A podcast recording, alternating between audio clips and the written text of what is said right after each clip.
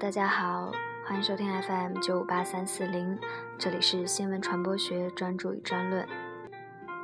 今天我们分享的这篇论文题目叫做《新闻转场与表达空间之变》，以柴静为例。论文的作者是复旦大学新闻学院的教授张涛甫。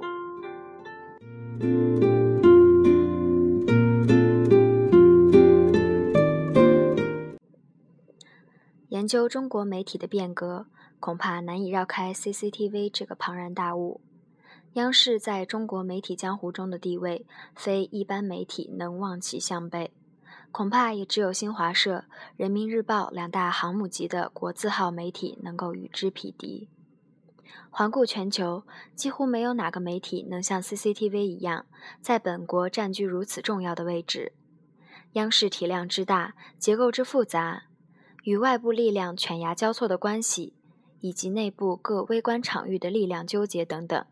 这些汇集在一起，形成一个巨型的问题结，给研究者带来极大的挑战。研究者很难用一个现成的理论工具箱，将盘根错节的央视问题解开。而且，央视不是一个相对静态的结构化存在，而是一个动态的场域。不同时间与空间下的央视。所展示的面貌和内在的关系结构又是变化的，这更增加了研究的难度。选择整体主义或结构主义的研究策略，是以牺牲问题的复杂性和丰富性为代价的，难以真实全面地把握央视。多数研究者采取兵分多路、各个击破的策略，从不同方位开掘这座中国特色的媒体富矿。本文将从央视新闻人表达空间的角度，以柴静作为典型样本，考察转型中国语境下电视新闻人与其所身处的媒介场域之间的关系，同时考察在内外力量互动中艰难进行的央视如何影响新闻人的表达空间和行动的策略。央视独特的表达空间。布迪厄认为，一个分化了的社会，并不是一个由各种系统功能、一套共享的文化、纵横交错的冲突，或者是一个君临四方的权威整合在一起的浑然一体的总体，而是各个相对自主的游戏领域的聚合。这种聚合不可能被压制在一种普遍的社会总逻辑下，不管这种逻辑是资本主义的、现代性的还是后现代的。一，任何社会形态都是通过一系列等级制度组织起来的场域构成的（括弧包括经济场、教育场、政治场、文化场等），且每个场都被定义为一个结构空间，它具有自己的功能规律，独立于政治经济之外的其自身各类势力关系。每个场域都相对自主，但在结构上与其他场域同源。其结构在任何特定情况下都由本场域各个权力位置代理人的关系来决定。二，也即是说，社会分化或者说社会形态的多样性，常常表现为多种差异化的场域的集结。这些场域不是由一个整体性的逻辑统合起来的，也不存在一个普适性的总逻辑将它们概括进去。一个场域不是将死的结构或空洞的场所。而是游戏的空间。三，在每一个具体的场域有其自身的逻辑，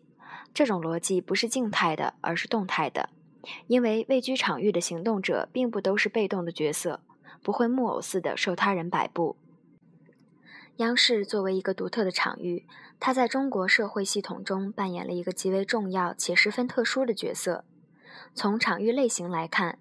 央视属于文化场中的媒介场域。央视作为国家的喉舌和政府核心的舆论阵地，在政策和资源方面可谓占尽优势。在新闻方面，几乎独家享有诸多重大事件的第一手报道机会，在某些重大新闻报道时自然处于垄断地位。许多国家重大政策和权威消息都从央视公布，这些都确立了央视在中国最重要的新闻领域的领导地位。四，在中国媒介场域中。央视位置不同寻常，在等级化的媒介结构中，央视处于金字塔的顶端，拥有得天独厚的表达空间。在社会转型期，央视成为贯通国家与社会的沟通通道，及时担当起社会良心的角色，强化监督功能。它对于中国社会的进步已经起到了积极作用，大大唤醒了公民的自主意识，也部分推进了权力决策的透明合理。在某种程度上构成了对中底层官员行政权力的制约，而他对于央视公信权威的树立更是至关重要，一举确立了他在全国各媒体中的老大位置。五，央视不失时机地推动传媒改革，开拓其表达空间。不无巧合的是，央视选择在一九九三年打破原先铁板一块的媒体结构，打开一道缺口，推出东方时空。有研究者认为，东方时空对于中国电视改革的意义，一点也不次于小岗村对于中国改革的意义。东方时空改革的意义在于，它打破了央视原先局促、固化的表达空间，让体外新鲜力量进入国家电视台腹地，松动了原媒介场域僵化单一的宣传逻辑，从而让这座电视航母与中国社会的改革进程同步。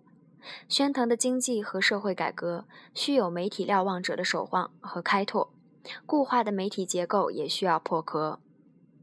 央视抓住改革的窗口期，打破固化的宣传铁律，回归媒体的社会瞭望功能。东方时空的制片人制改革，突破了央视原先狭隘的人才空间，让大量的体制外媒体精英进入央视。使得白岩松、崔永元、方鸿静、水均益、王志等一批年轻才俊纷纷进入央视新闻改革一线。他们开疆辟土，不断刷新央视新闻版图。一时间，东方时空成为中国新闻改革的风向标，中国电视新闻人的职业卖家。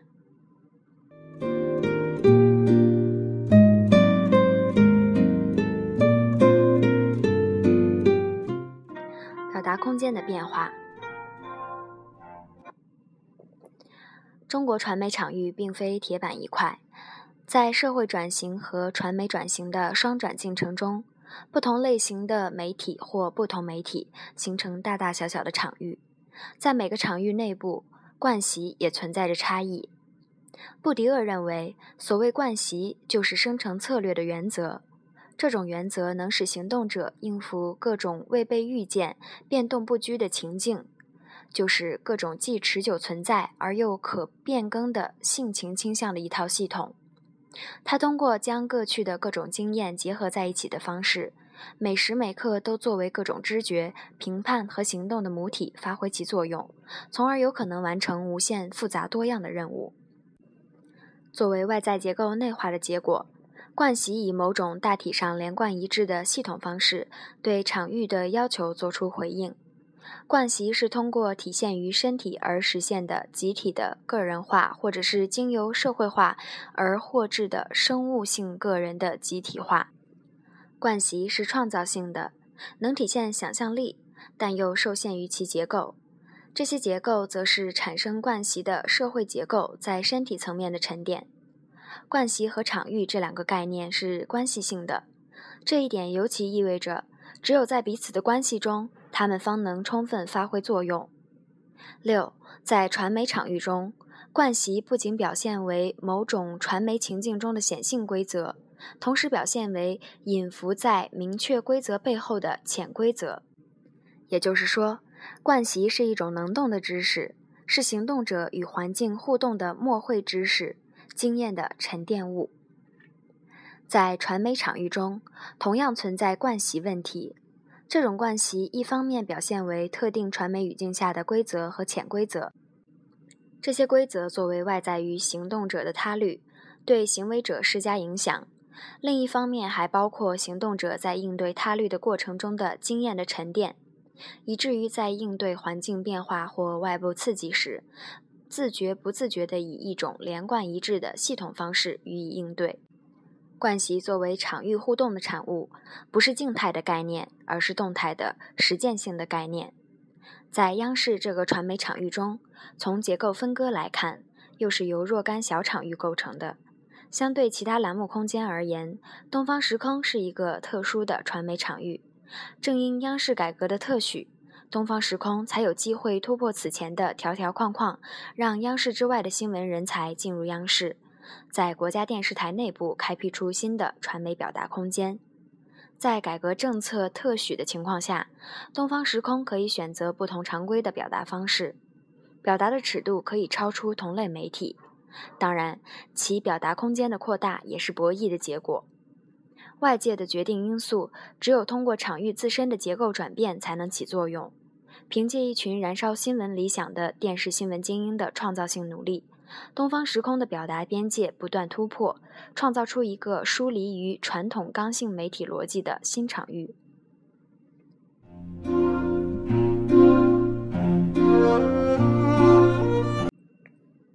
舆论监督是检测东方时空表达空间边界的一个重要指标。焦点访谈、新闻调查以及后来的社会记录，三者的表达边界不是在一个刻度上。不同栏目的表达口径往往存在差异，即便同一个栏目，不同时段表达的空间也不一样，甚至在不同传媒人的行动空间里也有分殊。尤其在批评性报道方面，差异表达变数更大。表达空间的大小往往取决于传媒人临场发挥，取决于惯习与场域的互动。东方时空这个特殊的传媒场域，在面临更强大的外部压力时，其内部的抗压能力不断经受考验。长期的压力作用渐渐蚕食了本就脆弱的媒体瞭望定力。有研究者认为，媒介从事新闻舆论监督的困难，首先来自于监督对象的反抗。其次，媒介监督的障碍来自有关政府机构或部门及其人员的抵制、说情和法律诉讼的威胁，挫损了新闻工作者揭露事实的锐气。最重要的是，媒介的批评报道还面临着与新闻报道有关的政策禁区，不得批评同级政府，不得监督外地机构等无形规则，束缚了新闻工作者的手脚。七。央视当年的辉煌，如今已经变得面影模糊。随着央视内部环境、中国媒体生态的急剧变化，央视优势逐渐被稀释，其职业环境变化巨大。一大批新闻精英离开央视，刘春、钱刚、崔永元、王丽芬、王志、庄永志等，他们或转行，或跳槽，或自己单干。这背后的原因是多重的。除自身原因外，技术革命的冲击、媒体市场洗牌以及隐性力量忍不住的关怀等多面夹击，使央视内部的表达空间慢慢收窄。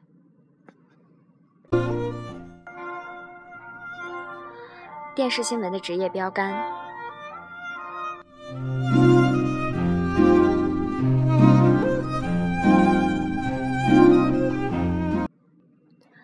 柴静早年的职业旅程是从地方电台和电视台起步的，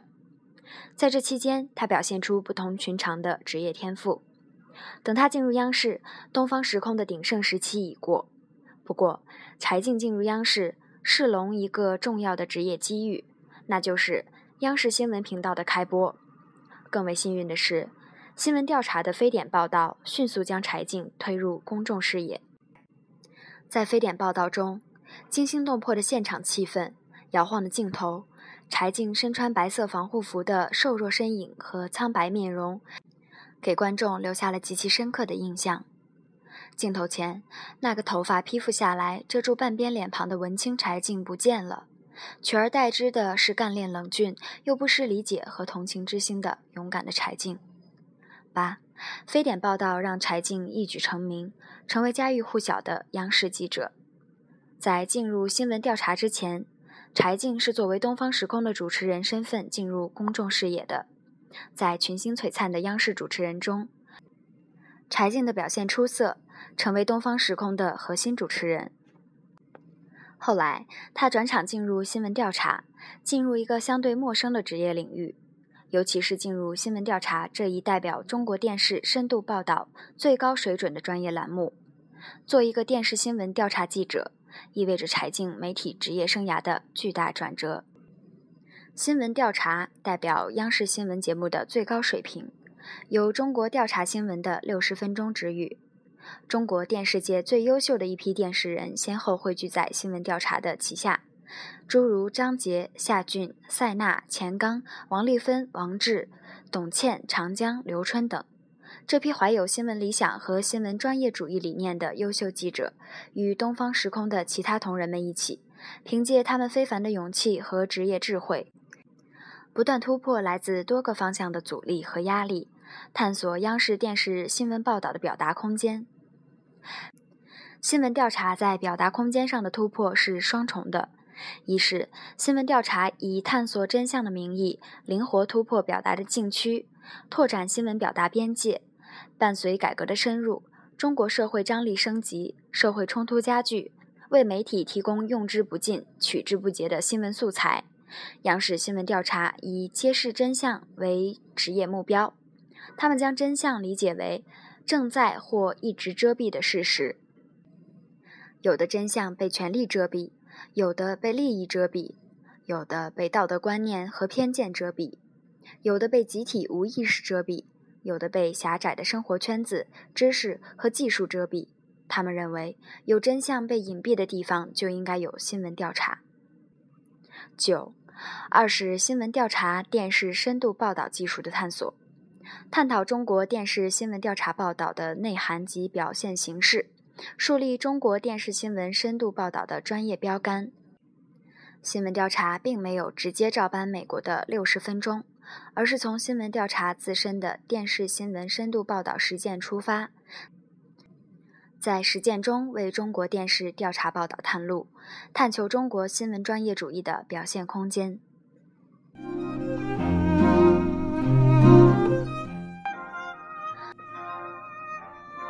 越是优秀的记者，对场域边界的触觉就越敏锐。对惯习与场域之间的张力体会就会越深切，也就是说，能较好的拿捏表达的分寸感，善于在不确定中寻求专业表达的最大化。柴静进入新闻调查这个独特的媒介场域，经受历练，迅速成长为该栏目的王牌记者。新闻调查的新闻专业主义实践是场域与惯习的互动的产物。柴静是中国少有的能把场域空间表达极限把握得较为到位，并且善于将电视表达边界最大化的优秀记者。这得益于他对惯习的深刻精到的把握，同时也得益于他擅长在新闻实践中对平衡感的巧妙拿捏。当然，柴静的有些临场发挥也会引发争议。比如他在《双城创伤》中的新闻现场的越位采访，有批评者认为会对新闻专业主义的拒越，但是柴静并不是新闻专业主义的原教义主义者，他总是以自己的方式诠释他对新闻专业主义的独特理解，为中国电视新闻业务展示新的表达可能性。渐行渐远的柴静。所谓转场，即是从一个场域转移到另一个场域。前文论及，不同的场域有不同的规则。一个行动者从前一个场域转向后一个场域，意味着需要一个磁场转型成另一个磁场。布迪厄就用磁场来比喻场域。十，行动进入一个新的场域，就得接受新场域的磁化，这就需要行动者在场域的互动中习得经验。领悟新场域的规则和潜规则，只不过不同的行动者对自身场域的惯习领悟存在差异，有先知先觉，有后知后觉。柴静显然属于前者，他对场域的适应期较短，并迅速在新场域中游刃有余。从柴静的媒体实践路线来看，转场成了柴静的常态。从原先的地方广播台转向地方电视台。这是一次大跨度的场域转换，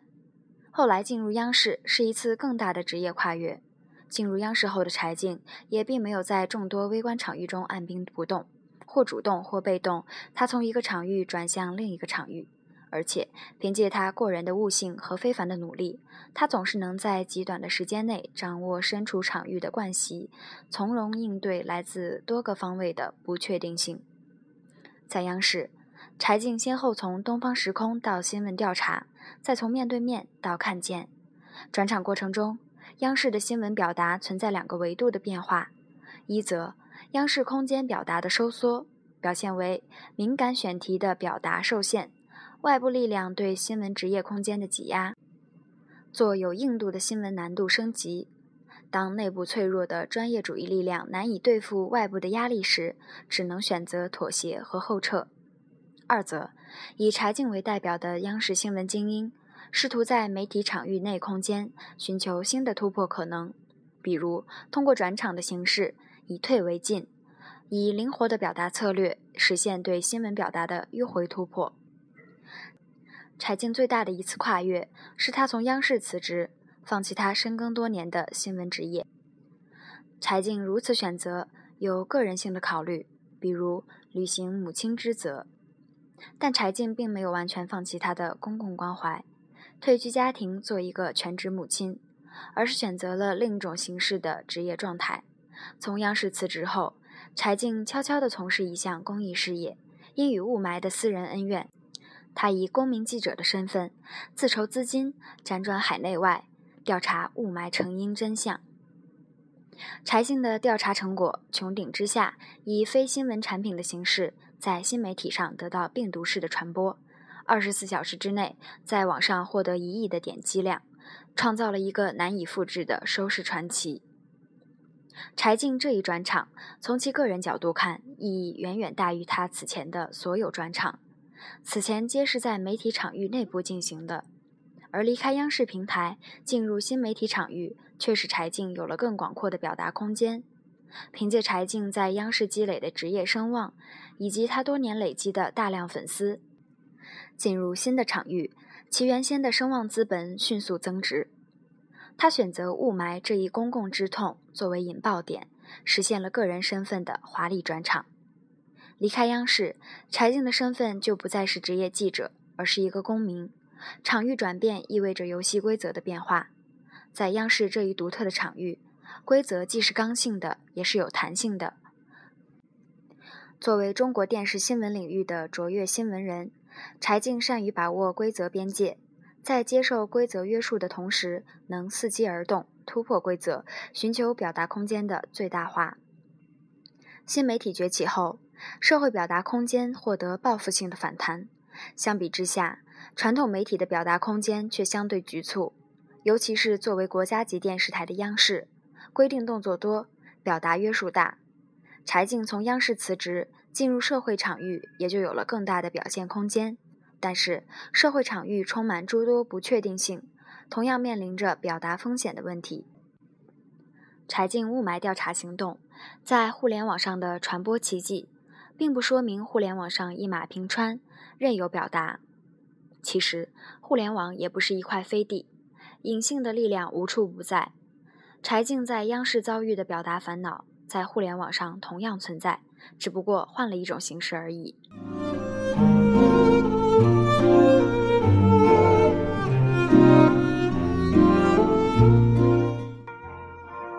观察中国新闻人表达空间的变化。需要从社会转型与传媒变革两个维度加以考量。从社会转型的维度考量，社会转型催生社会分化，打破了板结的社会结构，将社会分成大大小小的具有相对自主性的场域，从而在传媒场域之外形成巨大的外部力量，倒逼传媒呼应外部变化。作为社会的瞭望者。中国电视新闻人需要与社会互动，担负社会责任。社会场域与传媒场域的互动，推动传媒场域表达空间的扩展。央视表达空间的拓展，除了受传媒自身逻辑作用之外，离不开外部性逻辑的强大推动。另一方面，央视这座电视航母，也在社会转型中不失时机地调整改革的速度和方位。东方时空作为央视传媒改革的前沿场域，在新闻专业实践上做了一系列的探索，同时也面临着巨大的压力和风险。柴静作为央视电视新闻人中的翘楚，是走得最远的探路者之一。柴静以职业记者的身份，走在新闻实践的第一线。他的行动不是靠结构性的制度突破，而是靠一个一个的具体的专业细节，得寸进寸。他近距离的感受惯习的硬度和韧性，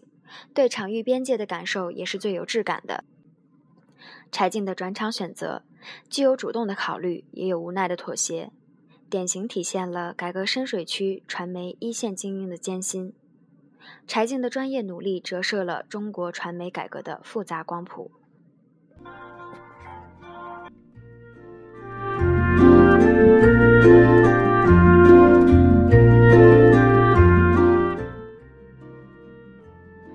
以上就是今天论文的全部内容了。感谢收听，我们下期再见。